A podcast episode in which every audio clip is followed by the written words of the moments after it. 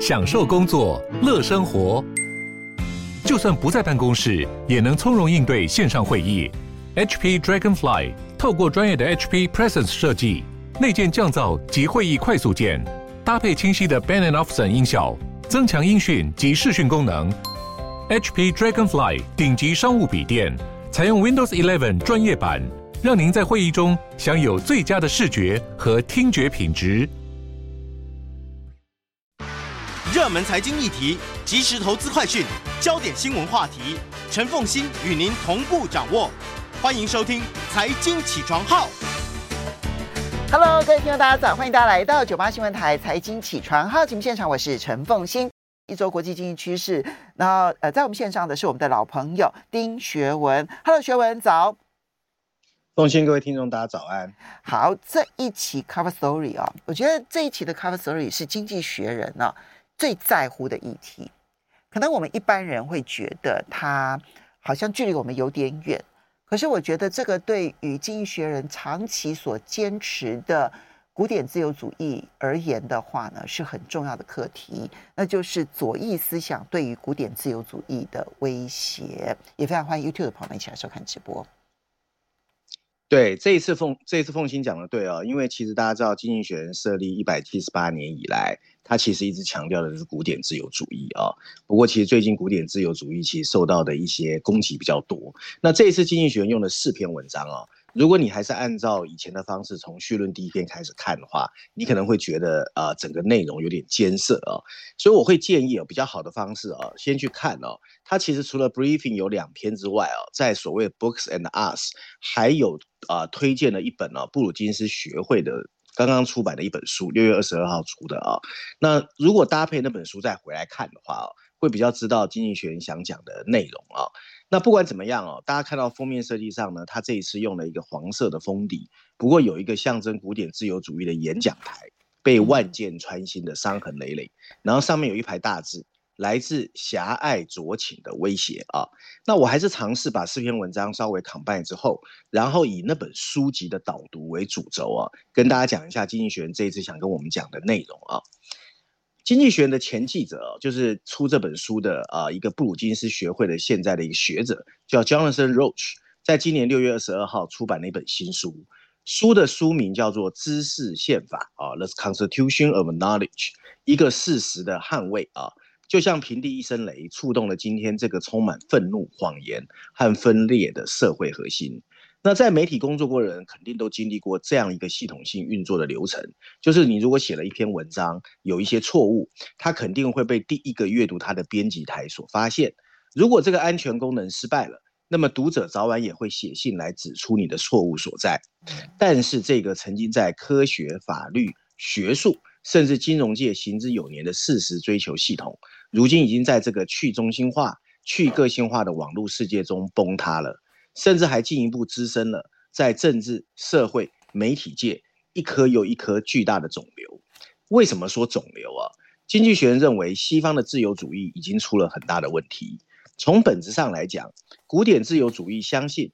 人类的进步架构来自于理性的辩论和改革。嗯，能在分裂的世界中驾驭好颠覆性的变革，最佳的方式就是对个人尊严、开放的市场和有限权力的政府一个全面性的接受。然而，一个重新崛起的中国，现在正嘲笑着自由主义的自私、颓废和不稳定。而在西方世界，右翼和左翼的民粹主义者早就开始对自由主义。抚育出来的精英和特权感到愤怒跟不满。在过去两百五十年，古典自由主义确实为我们带来的一个无与伦比的进步。它虽然不至于莫名其妙就不见了，但他确实正在接受一个严峻的考验。现在是自由主义者了解他们面对了什么，而且要准备好好开始反击的时候了。没有比现在的美国更激烈对峙的国家了。本周，美国最高法院。选择支持一个严厉而奇怪的反堕胎法，这个自由主义精神家园，他说的是美国，最危险的威胁一开始来自川普的右翼，民粹主义者诋毁科学和法治这些象征自由主义的框架，并把它视为一个国家深层次对付他人民的虚假外衣。他们把事实和理由放在了信仰族群的后面，二零二零年美国总统选举被偷走了，这个历久不衰的谎言指向了这种冲动的根源所在。来自左翼的攻击则更难理解，部分原因还是在美国。自由主义本身也包含了狭隘的左翼。经济学人本周把描述一种新的政治风格，最近正怎么从精英所在的大学院校向外传播开来，告诉我们：年轻的毕业生在进入高端的媒体、政治、商业甚至教育领域时，他们脑中充满了不安全的恐惧感，以及一个急切想要帮受压迫群体伸张正义的狭隘思想。从表面上看，像这种狭隘左翼。和经济学人这种古典自由主义的支持者想要的东西很类似，两者都认为，无论个人的性取向或种族是什么，人们都应该自由发展。他们都质疑权威和那些根深蒂固的既得利益者，他们始终相信改变是被需要的。不过，古典自由主义和狭隘自由主义对如何实现这些东西却有着完全不同的坚持。对古典自由主义者来说，确切的进步方向是不可知的。它必须是自发的，由下往上的，它取决于权力的分立，这样任何人或任何团体都没有办法过久的施加掌控。相比之下，狭隘酌情主义则把自己的权力放在所有事情的中心，因为他们确信，只有他们看到种族、性别和其他阶级的藩篱被拆除后，这个社会才会取得真正的进步。这种方法上的差异会对我们有深远的影响。古典自由主义者。相信设定公平的初始条件，才能把事情经过竞争展开。例如，通过消除企业的垄断、开放行业的竞争、彻底改革税收和提供教育券。可是，狭隘进步主义者认为，自由放任是既得利益者用来维持现状的借口。相反的，他们相信一种强迫性的公平，这才是他们认为真正应该有的结果。本来，自由主义者使用辩论来讨论多元化社会中的优先事项。和权衡取舍，然后使用选举来确定最后的路线。狭隘酌情主义者认为，思想辩证就像其他市场一样可以被操纵。他们说，那些伪装成证据或者是论据依据的东西，其实也是精英分子权力的一种垄断。Milton Friedman 曾经说，把平等置于自由之上的社会，最后会变得一无所有。他是对的。狭隘主义的进步人士认为，他们有一个解放受压迫群体的蓝图。实际上，他们的方案是一个压迫个人的方案。在这一点上，它跟民粹主义的右翼其实很像。同个极端，两个不同的方式，将权力置于过程之间，将目的置于手段之前，将群体利益置于个人自由之前。对。那如果古典主义像经济学人说的这么好，为什么他今天沦落到这么惨？原因之一是民粹主义者和进步主义者。都是病态的相互依赖，他们借由对另一个阵营的仇恨来激怒自己的支持者，最后对双方都有利。批评自己族群的过激行为会被视为批背叛。在这种情况下，自由主义的辩论缺乏了氧气。我们看看英国，过去几年因为脱欧，保守党和工党之间的争吵，把整个国家的竞争力消耗殆尽。最重要的是啊，自由主义搭配民主选举的瑕疵。更凸显了他的违背人性，嗯，这个我想台湾读者最有感。没错，他要求你捍卫对手的发言权，即使你知道他是错的。你为了胜选，必须被迫去质疑你曾经深信的理念。企业再好，也不能免于遭受创造性破坏的狂风打击。即使于情于理不合适，你还是必须忍痛让你所爱的人靠自己前进。最后，你必须在投票箱前接受敌人的胜利。即使你知道他会毁了你的国家，简而言之，成为一个真正的自由主义者非常艰难。苏联解体后，当他们最后，哎，对，对不起，我们的这个声音出现了问题。好，那么，嗯，刚刚其实已经到了这个最后的阶段了哈。那么，刚刚其实呢，学文讲的这一段内容啊，我感触其实非常的深刻。当然，对于经济学人来讲，最主要其实是看到了美国的那个两极化的现象啊。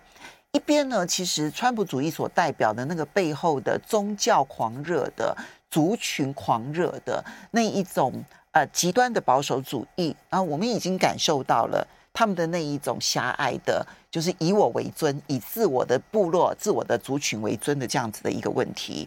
但是呢，拜登上任之后哦，他所凸显出来的另外一个极端，那就是虽然他攻击的是精英哦，但事实上他也是在精英圈里头的左翼霸权。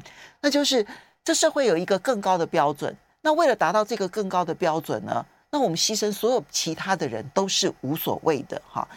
那这两这两这两股力量很极端，然后都在撕裂古典自由主义，但我觉得最重要的是，它都在撕裂任何一个国家。哎，学文，对，面对现在啊持续存在的不平等和种族主义啊，古典自由主义者应该啊尽快提醒人们，改变需要时间。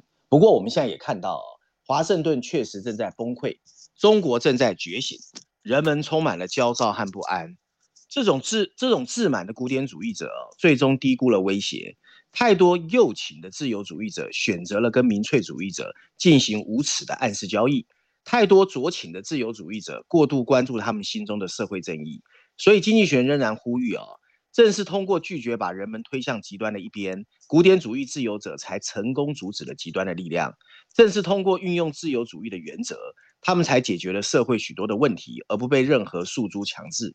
只有自由主义者懂得宽容多元化的社会，并了解如何使它成为一种公民力量。所以，古典自由主义者必须重新激发自己的战斗精神。他们应该直面霸凌者和毁灭者。自由主义者仍然是社会进步的最佳引擎。自由主义者必须有勇气大声说出来。嗯，我觉得是《经济学人》自己已经感受到他的信守的信条遭遇到极大的威胁。现在整个世界恐怕也是一个典范转移的时代，嗯、会不会出现更激烈的典范转移？我现在没有把握。我觉得他信守这个信条很好，但他不一定能够持续下去。我们休息一下，马上回来节目现场。欢迎大家回到九八新闻台财经起床号节目现场，我是陈凤馨，在我们线上是我们的老朋友丁学文，也非常欢迎 YouTube 的朋友们一起来收看直播。那么，嗯，虽然这一期的 Cover Story，我觉得，嗯，一般读者可能。嗯，接受度没有办法那么高，但是我觉得我会把它谨记在心，因为我很希望在十年之后回头来看，《经济学人》到底还能不能够坚持他的古典自由主义主义的信条？因为我真的觉得古典自由主义信条，它确实已经走到了末日，而呃需要不一样的思维逻辑来看待世界各地的问题了。嗯，对啦，这比较像他写给自己的一封信。我感觉，好，接下来你要挑选的这一个，呃，是伦敦金融时报的社论，然后谈究竟要不要跟病毒共存？全世界有不同的政策。对，刚好在谈哦。我想现在台湾其实也非常担心德尔塔变种病毒嘛。那这一篇全球社论的大标题写的是啊，跟病毒共存的巨大分歧，然后补充标题写的是。亚太地区哦，他特别讲亚太地区的所谓清零政策，其实越来越难以维持。台湾可能叫加零政策吧。哦，那文章一开始他说，随着欧洲和美国大力发展疫苗的接种，全球的分歧其实扩越来越扩大。其中一边呢，是正如本周很多人写信给《伦敦金融时报》邮件强调的，其实，在有一些相对贫穷、低收入的国家，疫苗仍然短缺。嗯，可是另外一边呢，是一些已发达的世界。在许多重新开放，不过仍然感感染所谓的 COVID-19 Delta 变种病毒的西方国家，其实他们还是专注于疫情。可是这些国家啊，它、本身也开始有点担心。而相对的是，另外一些亚太国家，虽然接种疫苗还可以，但是他们对于旅行的严格执行，还有边境管制，仍仍然是非常的严厉。Delta 变种病毒仍在干扰着西方的自由旅行。由于美国感染人数的增加。欧盟建议恢复对还没有接种疫苗的美国旅客的限制，也让一些欧盟政府感到沮丧。虽然欧洲的感染和死亡人数比较低，但拜登政府一直禁止他们从生根区域以及爱尔兰、英国进入美国。嗯然而，在欧盟内部，本周完成了对百分之七十成年人进行两剂疫苗接种的目标。很有好几位 COVID-19 疫苗接种证书也开始疏解旅行。并且欧盟已经重新开放了跟流行病学安全名单的边界。相比之下，日本、中国、澳大利亚、纽西兰和其他亚太地区的国家，基本上还是仍然禁止自由旅行。他们的警觉态度在疫情初期受到称赞，因为曾经挽救了无数的生命。不过，德尔塔变种病毒改变了一切。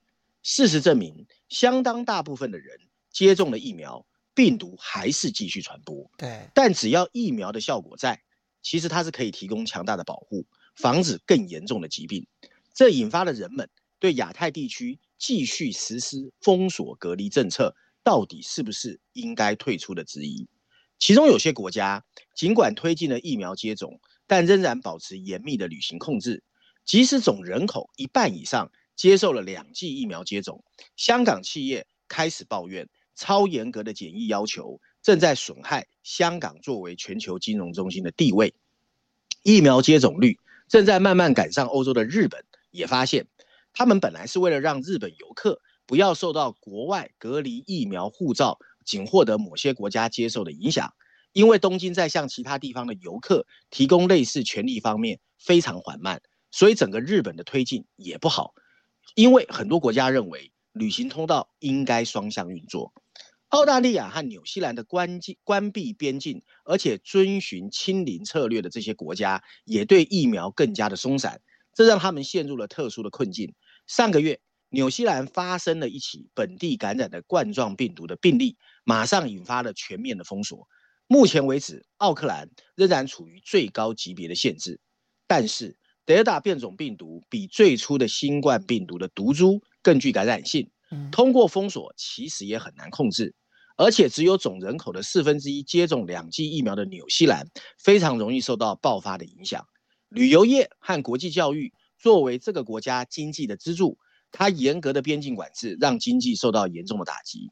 随着澳大利亚准备从清零政策转向依靠疫苗，并接受不断上升的确诊病例数，一些纽西兰官员承认，他们也在思考重新设计所谓的边境政策。不过，文章最后提到，在疫苗接种率高得多之前，不大可能全面取消入境的限制。新加坡在这个礼拜宣布，八成以上的人口已经接种两剂疫苗。他们开始谨慎地重新开放外国旅客进入新加坡，但即使对于最努力消灭疫情的几个亚太国家来说，他们的未来看起来要慢慢学习欧洲跟美国，就是学着跟 COVID-19 共存。嗯，我当然同意，终究是要走到与病毒共存这一条路的，终究，但就是要看这一个疫苗的施打的状况，然后还要再看病毒变种的一个状况。因为究竟你要牺牲的是部分人的生命啊，还是大家的移动的的自由啊？就是到底牺牲的是什么，对不对？哈，嗯。不过现在现在的情况是，即便是追求清零，其实清零终究好困难，对不对？对啊，我我觉得真的是两难啦。嗯，因为实在太久了，没有人会想到搞到现在 没有没有一个结果。你的压力非常大。嗯，是啊。好来，接下来我们再来看到的是《经济学人》这一篇，谈的是变种病毒 Delta 跟世界经济。那我其实最近跟大家提到说，呃，开始有一些停滞性通货膨胀的声音出现了。虽然我真的不认为会有停滞性通货膨胀，但是这一种声音其实要注意，它对金融市场是会产生影响的。对，没错。其实凤馨刚才提的是最重要一个重点哦。这一次经济学人除了封面故事之外啊，最重要的第二个议题用了三篇文章，分别在序论第三篇、英国板块第一篇，还有第五十八页的自由广场，谈的其实就是全球经济会不会有停滞性通货膨胀。它的大标题写的是啊，疫情怎么变成停滞性通货膨胀？代表经济学人认为是非常有可能的。嗯，然后补充标题写的是，随着病毒的变种，它和经济发展的关系。也发生了变化啊！我们来看看文章的内容。文章一开始他说，对全球经济来说，这一个夏天充满了各种令人不舒服的意外。美国、欧洲和中国的经济增长速度都比投资期预期的慢，消费者物价上涨的速度却快得让人开心不了。尤其是美国，即使在习惯了温和通货膨胀的欧元区，八月份的物价水平也比去年同期高出了百分之三。可是百分之三已经是欧盟区过去十年的最高水平，零组件和劳动力的短缺，缓慢而昂贵的运输物流，加上各种令人眼花缭乱的封锁隔离措施，都让全球经济带来了 trouble 麻烦。德尔塔变种病毒的传播更是罪魁祸首。但疫情影响经济的方式正在发生各种的变化。这个世界已经习惯了被病毒压抑的一种成长，因为感染浪潮会随时导致各种活动的突然喊卡，经济增长就会跟着放慢甚至下跌。相比之下，德尔塔变种病毒看起来更像是一股停滞性通货膨胀的 force 力量啊，它对经济增长的阻碍不是那么明显，但却会加剧通货膨胀的激增。德尔塔变种病毒正在拖累富裕国家的消费支出。但还没有导致崩溃。在拥有大量疫苗的国家，这些西方世界里面，确诊病例不再能阻止消费者四处走动。我们看到欧洲的服务业在 Delta 浪潮中重新开放，即使有足够多的未接种疫苗的人填满医院，消费者似乎不再害怕 COVID-19。尽管医院的病例是二零一九年的三倍，但一年前的美国餐厅用餐人数几乎是二零一九年的一半。现在则只下降了百分之十。在日本，覆盖东京的紧急状态似乎没有让消费者不去 shopping，只有在制定了旨在消除病毒的严厉政策的国家，人们才被绑在家里。由于封锁，澳大利亚和纽西兰面临着新的衰退，而中国的服务业也开始萎缩。与此同时，德尔塔变种病毒的蔓延继续干扰着全球的商品供应，因为消费者，尤其是美国人。比以往任何时候都想买更多的汽车设备，还有运动的装备。疫苗接种率低的东南亚国家的疫情，更是导致了生产工厂还有物流网络的暂时关闭，从而延长了供应链的中断时间。在美国，包括 Gap、Nike 在内的零售商开始游说白宫向越南捐赠更多的疫苗，因为越南的工厂对他们的业务，尤其全球的产业至关重要。而这些短缺都在推高商品的价格。病毒跟经济之间不断变化的关系，对各国的政治决策者也产生了影响。他们没有办法再重复疫情早期那种限制人员流动以遏制病毒传播的伎俩，同时释放纾困刺激措施以创造补偿性的商品需求来繁荣经济，效果也越来越差。服务业的复兴现在是实现快速增长的唯一途径。因为这就是疫情造成经济疲软的地方。今年第二季 Q2，美国家庭的服务支出实际比二零一九年的水平低了百分之三。如果 Delta 变种病毒的蔓延干扰了休闲和旅馆这些服务业，更多的纾困刺激只会制造更多的通货膨胀。文章最后提到啊，我们说实在啊，很难推论到底是病毒的恐惧吓坏了消费支出。因此，政府为了缓解疾病传播而采取的限制措施，就不会有额外的经济成本。确诊病例跟人员流动的微弱关联，跟服务业增长的必要性，其实增加了封锁的成本。如果医院的压力，甚至导致英国这些疫苗接种率很多的国家在冬天开始限制服务，那么全球的经济损失会更大，然后收益会缩小。德尔塔变种病毒的浪潮也许会很快消退。进而缓解我们现在担心的全球经济的压力。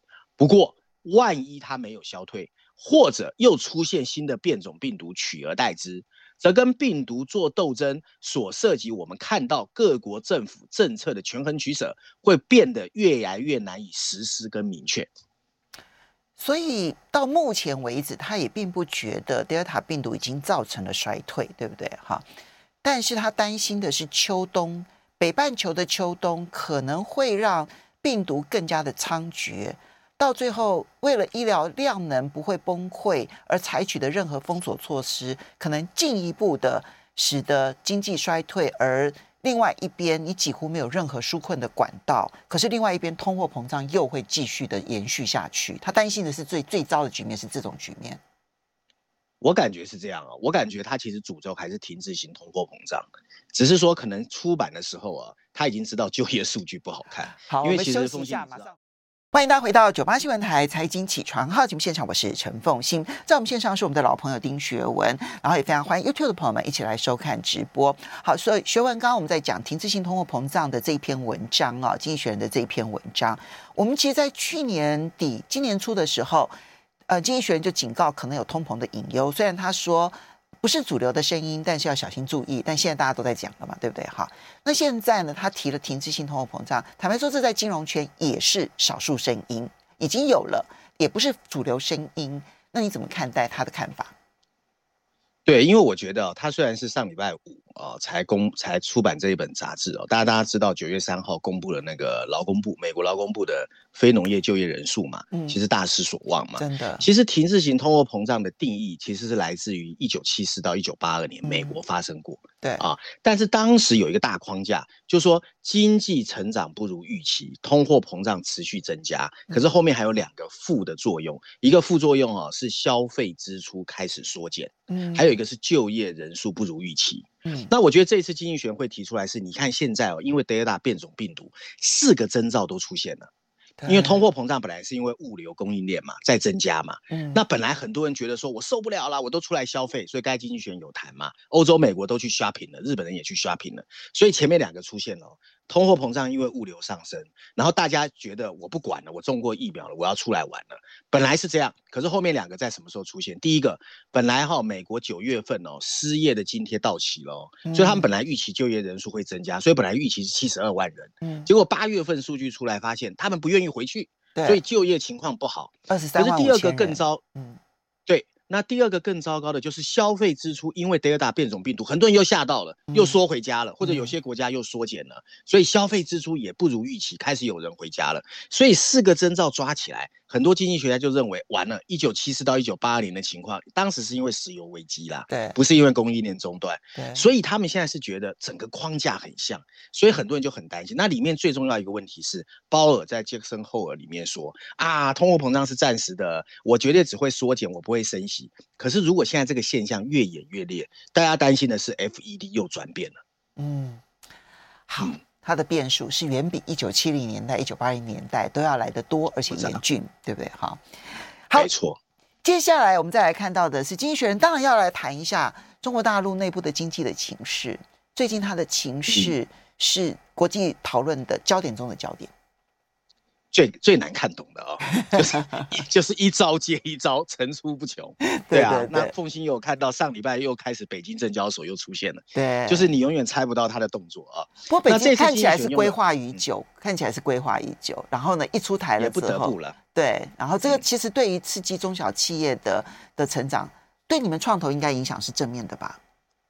哦，很大哦！你看上礼拜有两个重新闻嘛，一个是北京证交所嘛，嗯、那北京证交所是为了扶持新三板，我不知道凤馨还记不记得新三板？我知道，我知道。新三板是一五一六年嘛，嗯、那时候我们投的很多项目，为了新三板都花一两千万呢、欸，嗯、然后挂了新三板之后，新三板没做起来，那些钱都白花了。然后第二个就是新加坡也推 SPAC。所以其实金融市场也非常精彩，就是层出不穷的各种新东西。那这一次经济学院用了两篇文章，确实像凤金说的，都是大文章。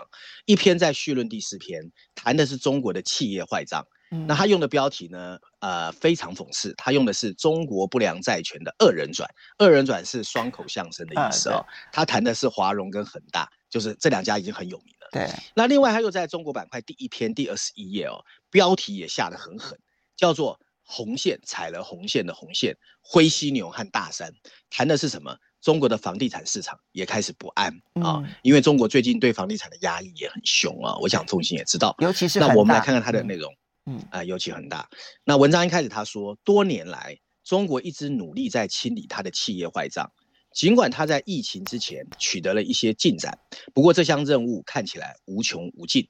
不过，它对于中国的长期经济发展以及越来越多的全球投资者而言，还是很重要的一件事情。而这些投资者持有中国很多的股票和债券。中国政府坚称，它需要更多的市场纪律，还有透明的程序跟法治，让企业可以违约，但不至于破坏了金融体系。所以上次我们在节目中提过，深圳已经有破产法哦。嗯，现在这些说法。正受到了国有金融集团华融和中国最大房地产公司恒大的危机的一个考验。他们总共持有大约五千四百亿美元的债务，他们注定会难以偿还这么多的债务。他们目前为止截然不同的命运表明，中国的做法仍然是由政治和即兴的决策所推动，而不是遵守市场力量或法治纪律所驱动。债务的金额确实令人瞠目结舌。到二零二零年底，民营非金融部门的债务已经相当于中国 GDP 的百分之两百二十二，其中大部分属于企业的债券。相比之下，美国的私人非金融债务占 GDP 大约是百分之一百六十四，但房地产和银行同业拆借市场的压力在美国经常爆发。中国政府一直在敦促法院能够运作像美国第十一章债务重组方面破产法发发挥的作用。然而，在中国，所谓的衍生和伪装的文化根深蒂固，债券违约率被人为的压低。预计今年不会超过百分之一，甚至低于去年百分之二点七左右的全球企业违约率。中国的国营银行非常乐意表达他们对习近平思想的尊崇，但他们却不愿意面对他们心中的呆账。这一切的不足正被两个债务的怪物暴露了出来。华融成立于一九九九年，最初是一家处理不良债权的资产管理公司，但后来变成一家控股集团。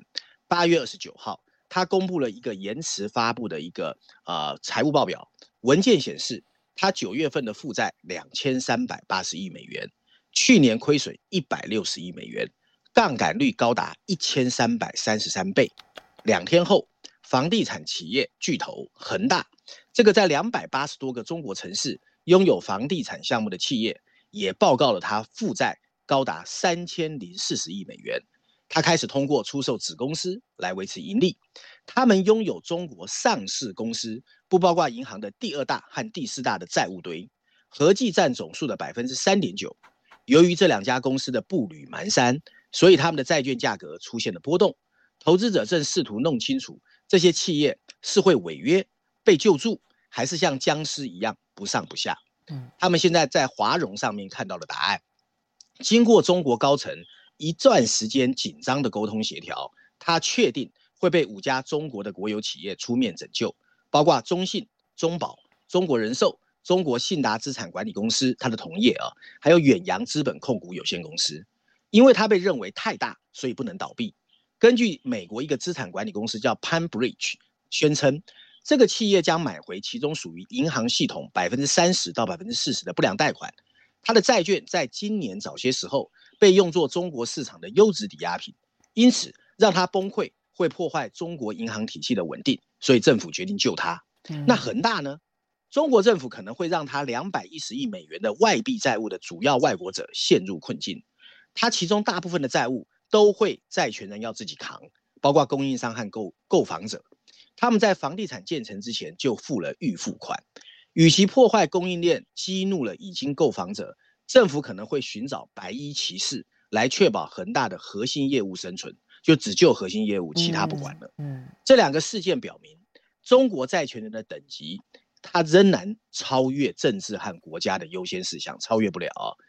我们很难事先知道哪些合约享有国家的保证，更难事后猜测决定这一点的不透明过程是什么样子的。坏账的确充满严重的不一致。今年。平安是一家成功的拥有众多外国股东的保险公司，他承认他有五十六亿美元的不良房地产投资，也面临了政府的进一步调查。尽管负债累累的国有银行则是保持了缄默。文章最后提到，一个更好的坏账处理制度能够使中国提高经济中的资本配置效率，减少道德的风险和腐败。但每当面临破产威胁时，中国的统治者往往习惯拖延时间。全球投资者一直在增加对中国债务的敞口，中国在全球指数中的权重也在上升。一些人已经形成了一种乐观的看法，就是中国在庞大的债务债券市场现代化方面取得长足的进步。华融和恒大却提醒我们，路好像还有很长要走。学伟你自己怎么看呢？因为我每一次，其实中国大陆呢，现在在华融跟恒大事件之前的几个债务小风暴。它其实呈现出来的就是希望回归市场，然后呢，该倒就让它倒，然后不要用政府的力量去救。但是华融跟恒大又证明了，当一个企业大到不能倒的时候，政府就是会出手。我是这样觉得，我觉得其实从四万万亿，我们其实谈过很多次，中国确实有很大的企业坏账的问题。嗯，尤其在二零二零年以前，其实压力是极大的。嗯，不过 COVID nineteen 哦，我们也谈过。这一年半，中国的动作跟其他国家有点不一样。我觉得 COVID nineteen 给了中国比较好的时间回头处理这些事情。这就是刚才在节目一开始我们说，中国其实最近在金融市场一招接着一招，它都是为了解决融资的问题。嗯、而美国或者西方国家也在撒钱哦。嗯，你不能说说他没有救企业不让他倒哦。所以在这个时间换窗口之下，中国能不能走过这个坎，我觉得就变得很重要。所以我一直说疫情过后，好，时间的关系要非常谢谢。